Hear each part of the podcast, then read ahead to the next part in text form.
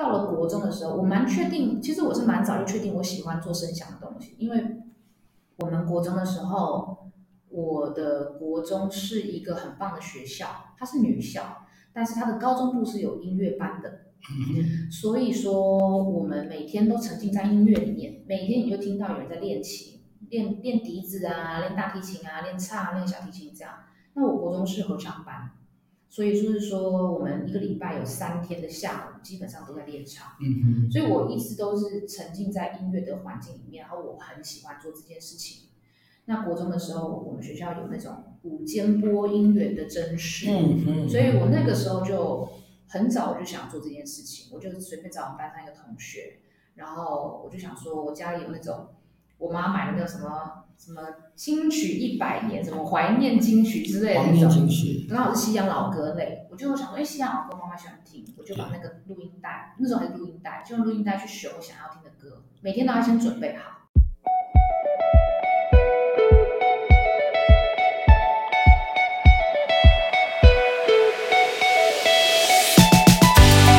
Artlist.io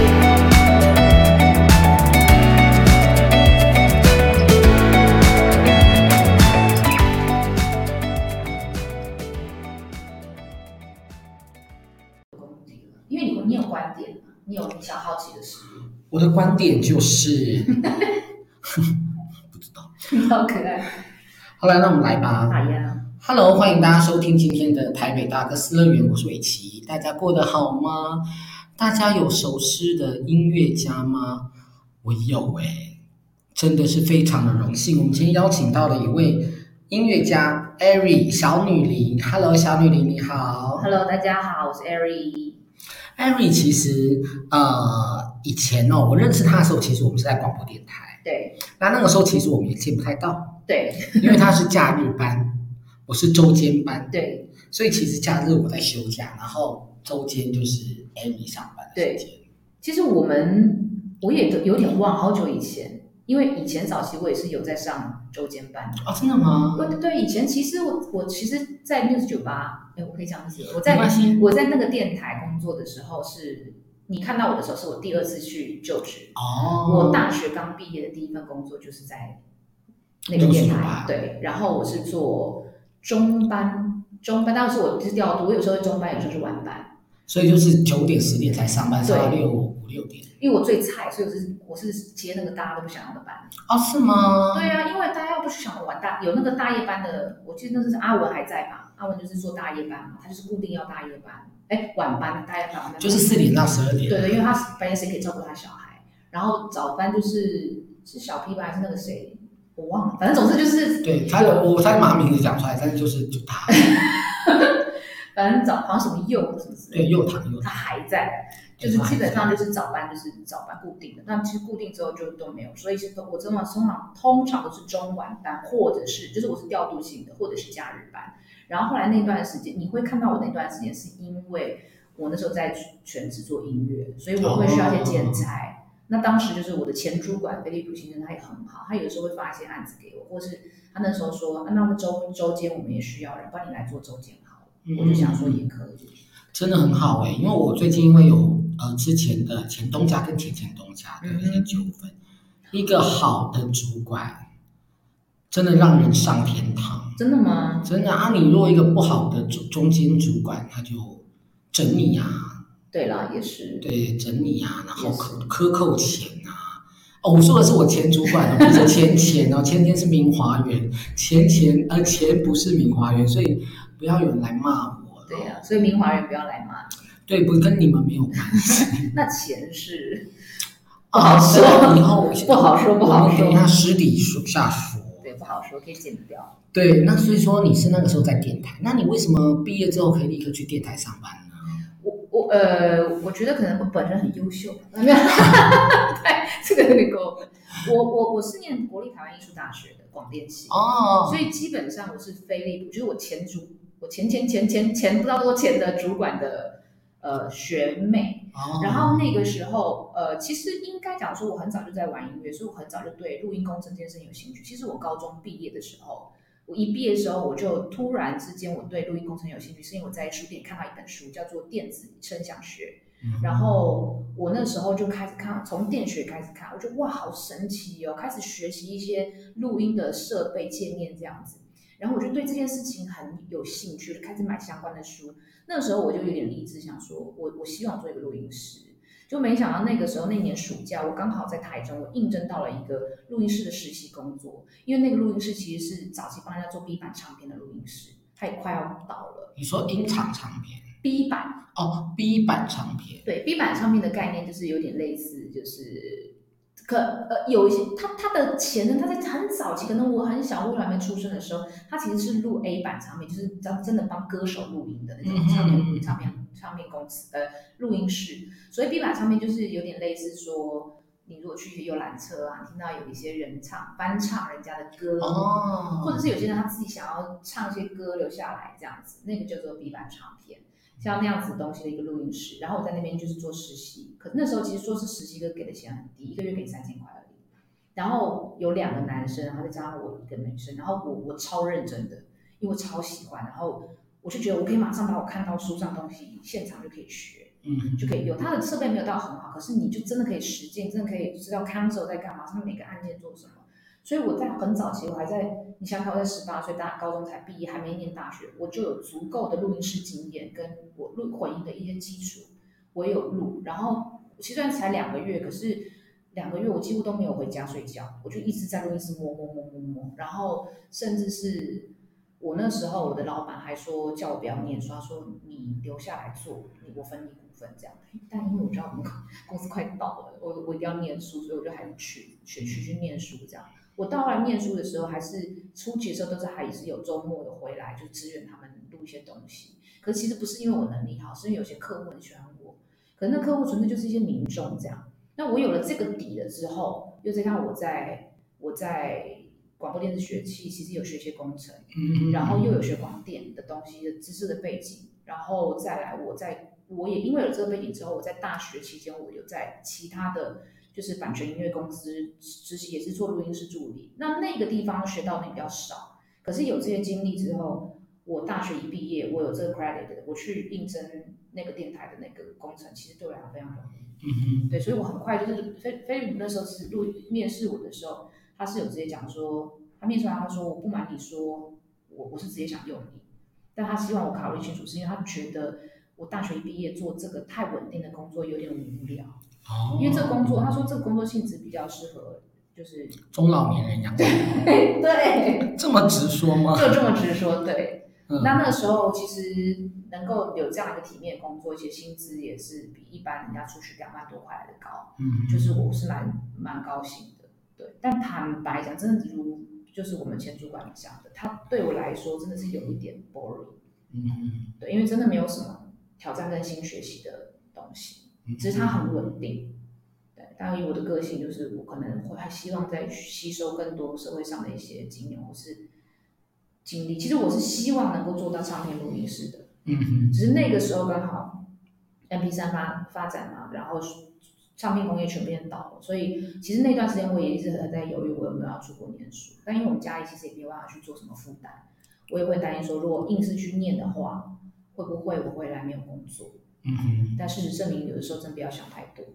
那个时候也许没有，可是其实你去进修回来，世界是变得不一样，就眼界比较不同。不一定，搞不好我可以留在国外工作啊。嗯哼，就是你永远不晓得，就是永远不要低估自己可能有的能力，这样。嗯哼，所以这就是解释为什么那时候那么快可以在那边工作。嗯哼，对。那你小时候就开始喜欢音乐了吗？哦，我蛮早的哦。我我记得我前阵跟他聊天，就是。我一开始最早对音乐很有很有印象，是我以前在国小的时候，我们家租房子，然后在那个是那种透天，然后我们顶楼呢就是一般的那种，出去就是大平台啊，那个那个水塔那种。那在顶楼那个门开的地方就放几箱东西，我一直不知道那几箱东西是房东留的还是我们家亲戚的，我因为我们家人也搞不清楚，它里面有很多录音带啊。然后呢，我就很觉得它那个东西很有趣。然后我从小就很喜欢听东西，就听录音带啊，然后听广播啊，我就觉得音乐很好，很好听。而且我一直有印象，我在幼稚园的时候，我有问我妈妈说：“妈妈，为什么学校放的音乐，她唱第一句我就知道第二句，然后妈妈就说，因为你听过啊。我就一直想，可是我我没有听过。然后妈妈说，那是因为你不记得了。可是我现在长大了发现不是的，就是我很容易以前听音乐的时候，音乐一播，他这样唱，我就去知道下面的音要怎么走。因为其实流行音乐就是这样，它是有一个，它是它很容易，就是你很容易你就知道大概怎么怎么走。然后我从那个我从很小开始，就是我听到音乐，我自己脑袋会有自己会有旋律出来，就是这是 improvise，就是就是这就叫创作。其实，在我小时候不晓得，我只知道我很容易跟着音乐去哼，然后但是会合得上。那我到后来就是因为很喜欢听音乐嘛，我就从小就会去拿录音带，然后我也很喜欢研究一些机械，所以就是我很我最喜欢的东西就是 Walkman，哦、uh-huh. 跟录音机可以播放那个，我觉得那个好棒。然后，所以我从小很喜欢这些东西，很喜欢听音乐。到后来我也很喜欢听广播电台，很喜欢就是很喜欢听音乐。到了国中的时候，我蛮确定，其实我是蛮早就确定我喜欢做声响的东西，因为我们国中的时候。我的国中是一个很棒的学校，它是女校，但是它的高中部是有音乐班的，所以说我们每天都沉浸在音乐里面，每天你就听到有人在练琴，练练笛子啊，练大提琴啊，练唱，练小提琴这样。那我国中是合唱班，所以就是说我们一个礼拜有三天的下午基本上都在练唱，所以我一直都是沉浸在音乐的环境里面，然后我很喜欢做这件事情。那国中的时候，我们学校有那种午间播音员的甄试，嗯嗯，所以我那个时候就很早我就想做这件事情，我就随便找我们班上一个同学，然后我就想说，我家里有那种我妈买的那个什么什么金曲一百年，什么怀念金曲之类的那种，然后是西洋老歌类，我就想说，哎，西洋老歌妈妈喜欢听，我就把那个录音带，那时候还是录音带，就用录音带去选我想要听的歌，每天都要先准备好。然后就把那个录音带每个中午中午都拿去播这样，所以我很早的时候就对声响声音这件事情是很喜欢的，嗯，对，然后也加上因为我以前从国中部就开始是合唱班，所以我就一直都很喜欢表表达音乐这件事情，嗯，对，OK，那我刚刚在网络上看了一个报道哈，嗯，你过去为了要看演出就。假借身份证混进表演现场，这是哪一个专访里面讲到的？我也不知道，还是我认错人？没有认错人，这应该有。你是不是看淘宝淘宝吧孩子写的专访？嗯，对，应该是，应该是哈，应该是对，因为只有那个卢明玉跟我专访的时候可以讲到。呃，对我呃，这个是衔接到后来高中时期，因为我早期是。就是说合唱班的时候，那时候我们都还是唱一些纯纯的圣歌啊，或者是就是很好听的曲目这样。爱的真谛之。对，但我是国中毕业之后，我开始喜欢摇滚乐。我国中毕业之后，我就不知道，我心里就是觉得我想学打鼓。嗯哼。那于是我就跑去乐器行学打鼓，然后那个时候每天都去乐器行练打鼓。我还记得一次练一个小时才五十块，然后我就发五十块，我可以一个小我我练一个下午。可能一百五十块就练一整天。那其实因为我很有兴趣，是我也打得蛮好，所以其实乐器行老板还有老师其实都很喜欢我。呃，我就是纯真的很喜欢打鼓，就很喜欢很喜欢。我也没多想什么，以前也不知道练鼓可以干嘛。后来老师就说，你也可以考虑组团啊。那那时候的老师都是做 cover 的，可是我的老师很特别，我的老师他是他带我去看第一场创作团的演出，那时候是在台中的那个水利大楼的二楼。有一个有一个咖啡厅叫 NASA，NASA，然后它里面还有那个撞球场之类的。然后我在里面看了第一个表演团，叫做啄木鸟。啄木鸟的早期的团员，我现在都认识，但很久没联络。然后我那时候看，就是开启了我觉得这个世界上叫创作团这种事情。然后所以我才开始会就是对创作团跟对看团这件事很有兴趣。可是创作团大部分在台北，那那时候我为了要看。演出可能会在网络上找资料，或是破报，他们会有资料，然后说啊，看有这个讲了脏话就啊有有这个演出，然后我就会跑到台北去。可是因为那时候还很小，还没满十八岁，我就会用假身份证，或还或者是以前没有那么严，他可能看你影影本也会让你过。哦，是哦。对，以前没有那么严，就是啊，我忘了带，啊，我银本给你看，让你过。早期其实是没有要看身份证的。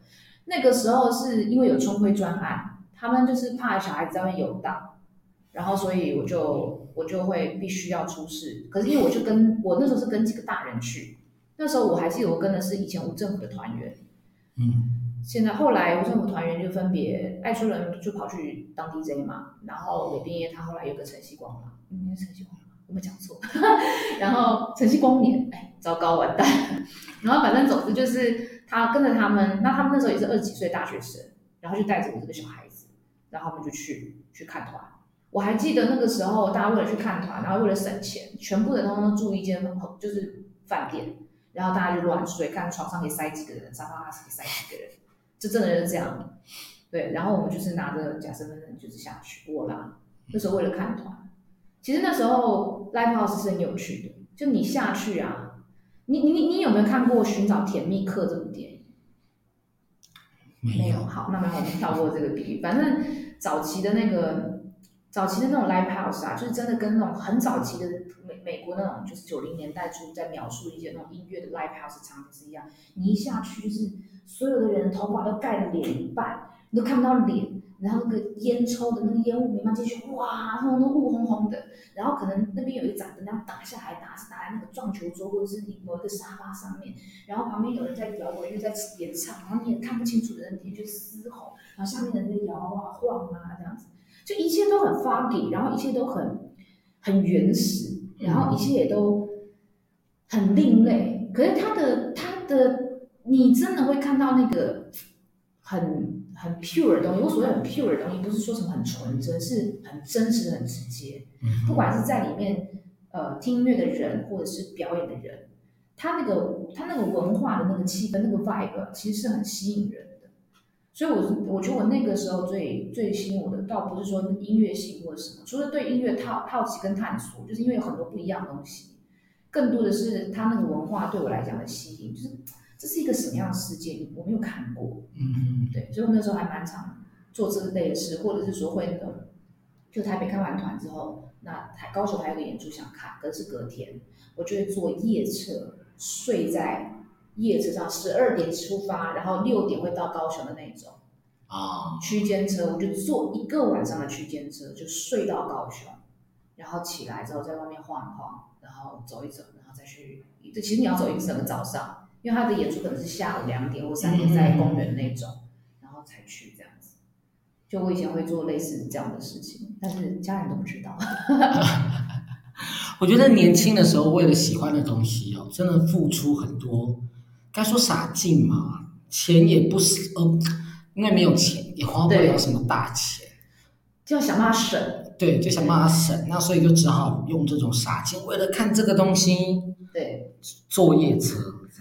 我我觉得那个时候是为了探索这些这这个这个这个东西的样貌，这些音乐的样貌。因为早期在创作团这件事情，独立团这件事情，它是很非常不主流的，所以很多东西是你不晓得。那其实我觉得，一方面以前在以前的听音乐真的不像现在那么容易。以前你一定要去唱片行买 CD，有时候还缺货，然后你要怎么认识那些音乐？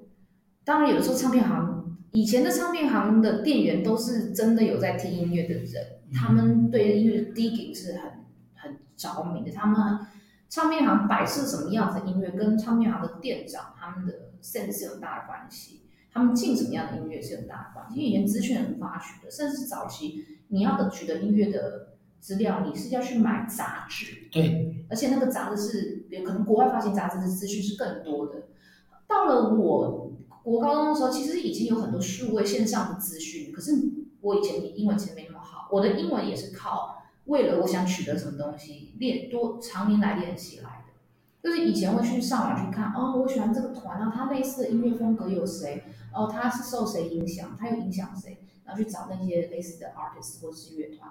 然后你要知道，一张唱片从以前便宜的两百五到后来四百块、四百五，随便买个一两张就一千块就没了。对。常常就是哇，就烧掉。所以以前光是听音乐，我为了要听各种音乐类型，就已经很烧钱了。然后听到后来，就你大概大概的类型都听过了，你就会开始去期待去听一些现场。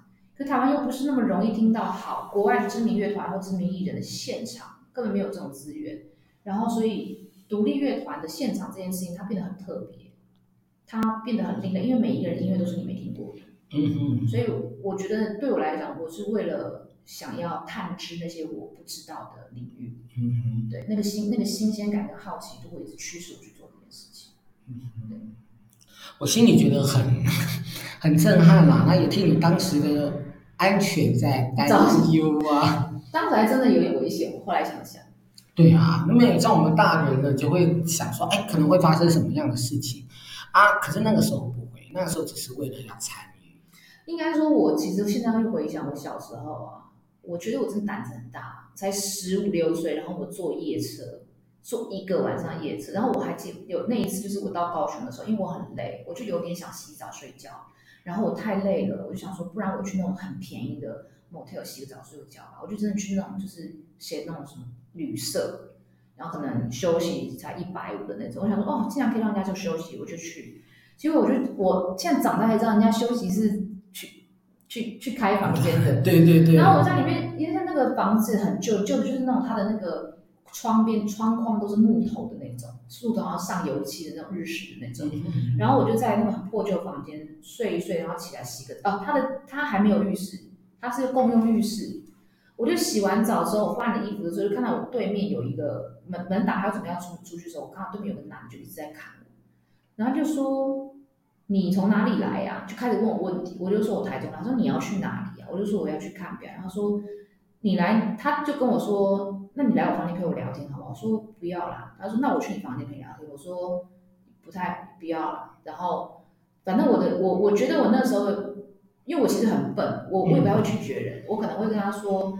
呃，好，可是就是虽然我说不要，可是我还是会回应人家，你懂我意思？因为我觉得礼貌，就是我很小，然后可是因为我都是东西就准备着我就要走，我就说我我我要我要走，因为那男生看起来真的很可怕，嗯，然后他还好他也没就是就是阻止我或什么事，但就是一直站在门口跟我聊天，这样一直跟我要问我东问西，后来我就我就要走，这样我就走了。我后来现在，我现在长那么大，我就想，真的很危险，很危险。因为第一那个旅馆就很危险，他人家看你一个女生，人家也不知道你来干嘛的。嗯，对，所以我就觉得我小时候胆子真的是有点大，真的有点太 大了。啊，我怎么都不是讲说我怎么都没出事，所以我觉得我可能好运都用完了，所以其他方面不是那么好运。所以你以前呢，就其实你很年轻的时候就在学音乐了，对，对，我觉得。因为我其实从来没有正式的去学过音乐，然后我也没有正式的去接受过这样的教育。但是你我仔细去回想，我觉得我很早就开始去接触音乐，所以我一直很认同有些人讲的话，就是说，呃，当然我我觉得如果有任何一个人他有机会去正式接受音乐的教育，甚至去念书，我觉得都是非常好的一件事情，因为我很希望能做这件事情。呃，但是如果我就要讲话，就是很多的真真音乐，真正音乐是你要去接触它，你要去听它。因为当你在聆听的音乐，或是你在跟任何一个乐手在在一起工作、一起合作的时候，你都在学习。所以很早开始，例如说我可能学鼓，然后可能开始听音乐，我开始研究音乐这件事情，它都是一种学习。对，包括我可能学唱唱合唱团啊这件事情。可是合唱团这件事情，坦白讲，在我后面练练唱的时候是一个很大的 bug。因为练合唱跟当就唱就现代音乐是完全不一样的东西哦，对，它是一个非常非常不一样的东西。那我的演唱生涯其实受到过去的学习东西有很大的影响，然后中间我有很长一段时间我在开发我自己声音的时候是有很大的瓶颈的。嗯嗯嗯，所以你以前呃十五岁就练打鼓，对，然后接着开始学吉他，你也会吉他吗？我我其实没有学吉他，就是我我自己是。发发现我对吉他的乐器我没有真的那么学，但我会弹一点点，很基本。Oh. 我觉得其实我很多乐器都是一点点。我我到后来是在二十，应该是二十快三十岁的时候，我才去学钢琴。啊，是啊。因为我以前一直觉得啊，我没有那个天分弹钢琴，钢琴是要从小就要学，然后、嗯、呃那个很难很难，我一直有这种感觉。然后我以前的室友通通都是音乐系，两个都国乐系的，一个主修。钢琴一个主修二胡，所以以前就是就是这个地方。然后以前，呃，我常常会偷拿他们的书来看，也不能偷拿，会借我啦。二不是，呃，对，呃，但是我看的是乐理的书。哦，OK。我就一直想说，我能不能借由他们的知识，让我自己学会一些东西。可是其实我看到后来，我觉得真的很难。但是我其实后来去学钢琴的时候，我必须要讲说，我我我的钢琴老师叫 Andrew Page，他在现在还是一个很 active 的线上的一个钢琴家，是台湾人，是一个美国人，哦，是一个美国人。然后我我必须讲说，他对我的帮助很大，他是我觉得我这一辈子音乐路上一个很重要的一个人，因为 Andrew Page 他是一个非常年轻的一个呃爵士钢琴家，然后他、嗯、他早期是念北德艺术大学，他是我记得没错，他是念古典乐毕业的，然后但是他跑去纽约去学爵士，然后他的底子非常的好。他那时候是在美军俱乐部做音乐总监，然后是我以前打工的一个店长，他在那边工作，就说然后介绍。那时候要想去跟他上课的时候，我也很担心。第一，我担心说这么厉害的人怎么会教我；第二，我担心的是说，就是这老师应该很贵。嗯哼。然后第第三担心的是我的英文能力是不是能够真的去上这个课？但我还是去了。然后我真的很感谢这个老师，因为这个老师他他的学生都是那种，例如说东吴音乐系的硕士或学就是。大学生就是主修，因为钢琴要去国外留学，甚至是本身是钢琴家要进修的。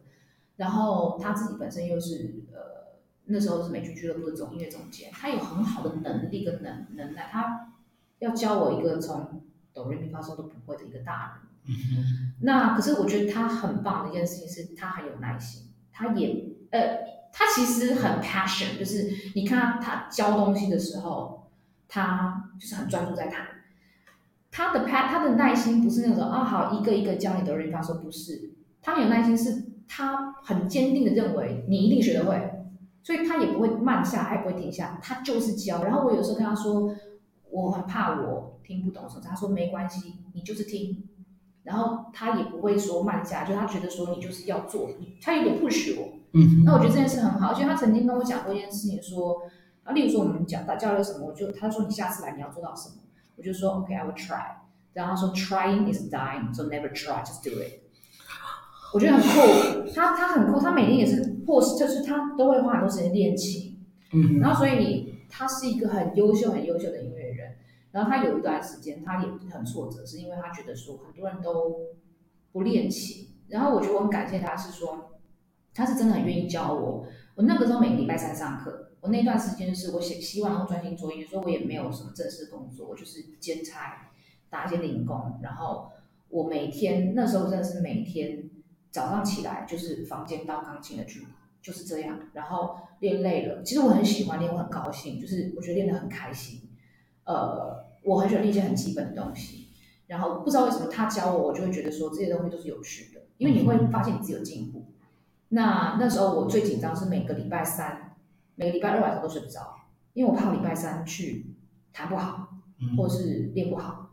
那有一段时间，我的老师他有一点挫折，是因为他觉得说，好像他弹琴都是弹给那些没有心想听的人，或者是他的学生。那他有一天突然跟我说，他都不要教了。然后，但是他女朋友就跟我说，你不要担心，他还是会教你。然后，呃，他他的甚至很好心的，就是跟我讲说，就是说，他说你放心，所有的我不教，但我一定会教你。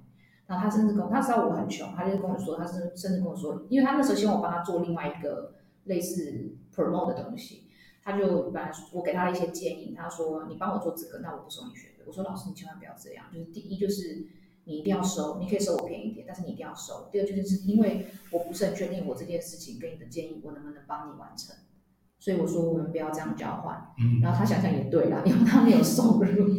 对对，他基本他到现在他的收收费还是很贵。然后他的他的，但是我觉得非常合理，因为他就是值那个钱。台湾要拿那种艺术家 visa 进来是很困难，他是其中一个，他是其中的可以拿艺术家 visa 进来的人。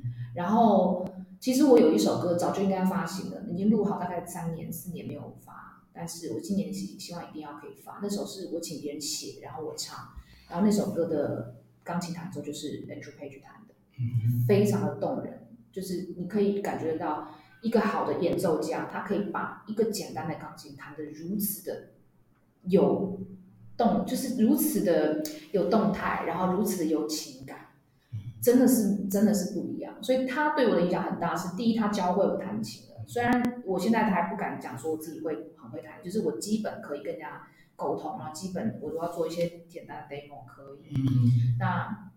我觉得我前阵子之前在跟他学琴的时候，我钢琴技巧比现在好，因为我后来就蛮疏于练习的。只是这个这个老师对我来讲，就是我觉得在我音乐生涯中是很重要的一位，因为他愿意教，而且他给我很多，我觉得在音乐上的一些启发。到后段的时间，因为他有问我说：“你为什么想学琴？”我说：“我想要我学会乐理，学会和弦，然后学会基本的，我可以跟乐手沟通。”然后他就问我说：“你不想成为一个钢琴家吗？”我说：“我不确定我有没有那个能力，但是我说我的目的是做创作。”所以他也很棒。他到后期的时候，他就说：“你把你的创作拿来，我们就来 jam。”然后，所以我其实觉得那个时候跟他上课的时候，我的我的程度是最好的。然后，其实后来我我没有跟他上课，因为他还伴奏，自己练。我其实我自己知道我程度有下滑。那这就是其实这就是我所谓的学习。当你跟能力好的人一起。演奏一起互动的时候，你的能力值绝对是一直一直往上走，比你一直给自己关在家里面看书乱就是台闷着练来的也很有效。当然自己练习也很重要，对，这是我的一个历程。所以其实你因为想要追求音乐创作这一条路，那中间花了很多的时间，但是因为你自己的认真，所以有些老师也愿意教你。我我自己感觉我在有一些有一些东西上面，就像包括我以前打鼓，我我也是耳，就是有听到就是别的别的鼓老师说他想要教我，嗯，我觉得有一部分是因为当我今天真的对这件事情，我呃我的个性有一个有一个很大的缺点是，我真的很难，我其实很难持之以恒，我对很多东西很容易没有兴趣，很容易三分钟热度，然后可是我一旦在某件事情上面找到那个。很吸引、很抓住我的那个热情，我就会一直投入在里面。所以可能那时候学鼓跟学琴的时候，我都有在其中找到乐趣跟自信心。嗯，然后所以在那我就会很投入。其实我有一点就是，如果这件做这件事情可以给我一个 feedback，让我知道我做得很好，我就会一直做下去。嗯，所以到后来歌唱这件事也是，我有一段时间非常没有自信，因为其实我没有正式去找过老师唱。学唱歌，我想，但是台湾的师资其实不是那么容易好，不是不是很好找。然后我也没有太多的呃资源可以去国外学。但是我很感谢，就是后来网络资讯真的很发达，有很多东西真的是可以在网络上找到资料去学，然后一直练习。到后来，呃，这个这个这个唱歌的这个这一段路的突破是比较困难，因为没有老师在旁边帮你看，告诉你什么是对，什么是不对。可是，一旦后来你一旦找，你一旦跨越，你一旦找到对的东西。我就会很喜欢去练它，因为你知道你做对了。嗯哼，对。好，那其实我们这一期的节目也也差不多了哈。那可能会有第二集，因为我讲太多话了。不是因为我我觉得哈，那个小女伶哈，Ari 讲的其实非常的好。因为其实很多人都忘记，就是有天分这件事情，你还必须要花很多的时间去努力。嗯、那如果说你来老师，刚您刚刚说您的钢琴老师说现在的人不太练习。对对，那你在家里都没有练好，那你来这里，老师 how to 指导你，给你练琴吗？对，那看你练琴。对对，然后，所以我我觉得这样这样子的状况之下，就会造成一些浪费啦。你浪费自己的钱，浪费老师的时间，浪费自己的时间，你也进步不了。对，好，那其实我们今天看到那个，嗯，有听到那个艾瑞他过去学音乐到长大，有一点魔幻的历程。这很魔幻吗？我觉得很魔幻，真的是很魔幻的历程。为了想要学习音乐，从小就这样子的投入。好，那我们今天的节目差不多到这个地方。那如果各位喜欢我们今天的节目的话，请在 Apple Podcast 上面给我们五颗星的评价。五颗星。对，然后也请给我们留言。我们未来呢，在节目的前面我们会朗读、朗诵大家的留言给大家听。那你如果说，哎，觉得你蛮喜欢我们的我们的节目，愿意捐钱的话，嗯。也可以捐钱给我们，这样我们很便宜，一百一百五都可以，就一杯咖啡的钱，好不好？好。那如果你是按照其他平台收听，帮我们分享给他各位的朋友。那小女林她有脸书粉砖，我有脸书跟 IG，呃，因对，因为我们我们可能今天没有聊太多，就是最近我要再努力一点经营我的脸书跟 IG，但是还是欢迎大家可以来跟我打个招呼。然后追踪一下，对，最近近期可能会有些单曲或者是演出，那也希望可以看到一些新面孔。太好了，太好了。好，那我们今天节目就到这里，谢谢谢谢你。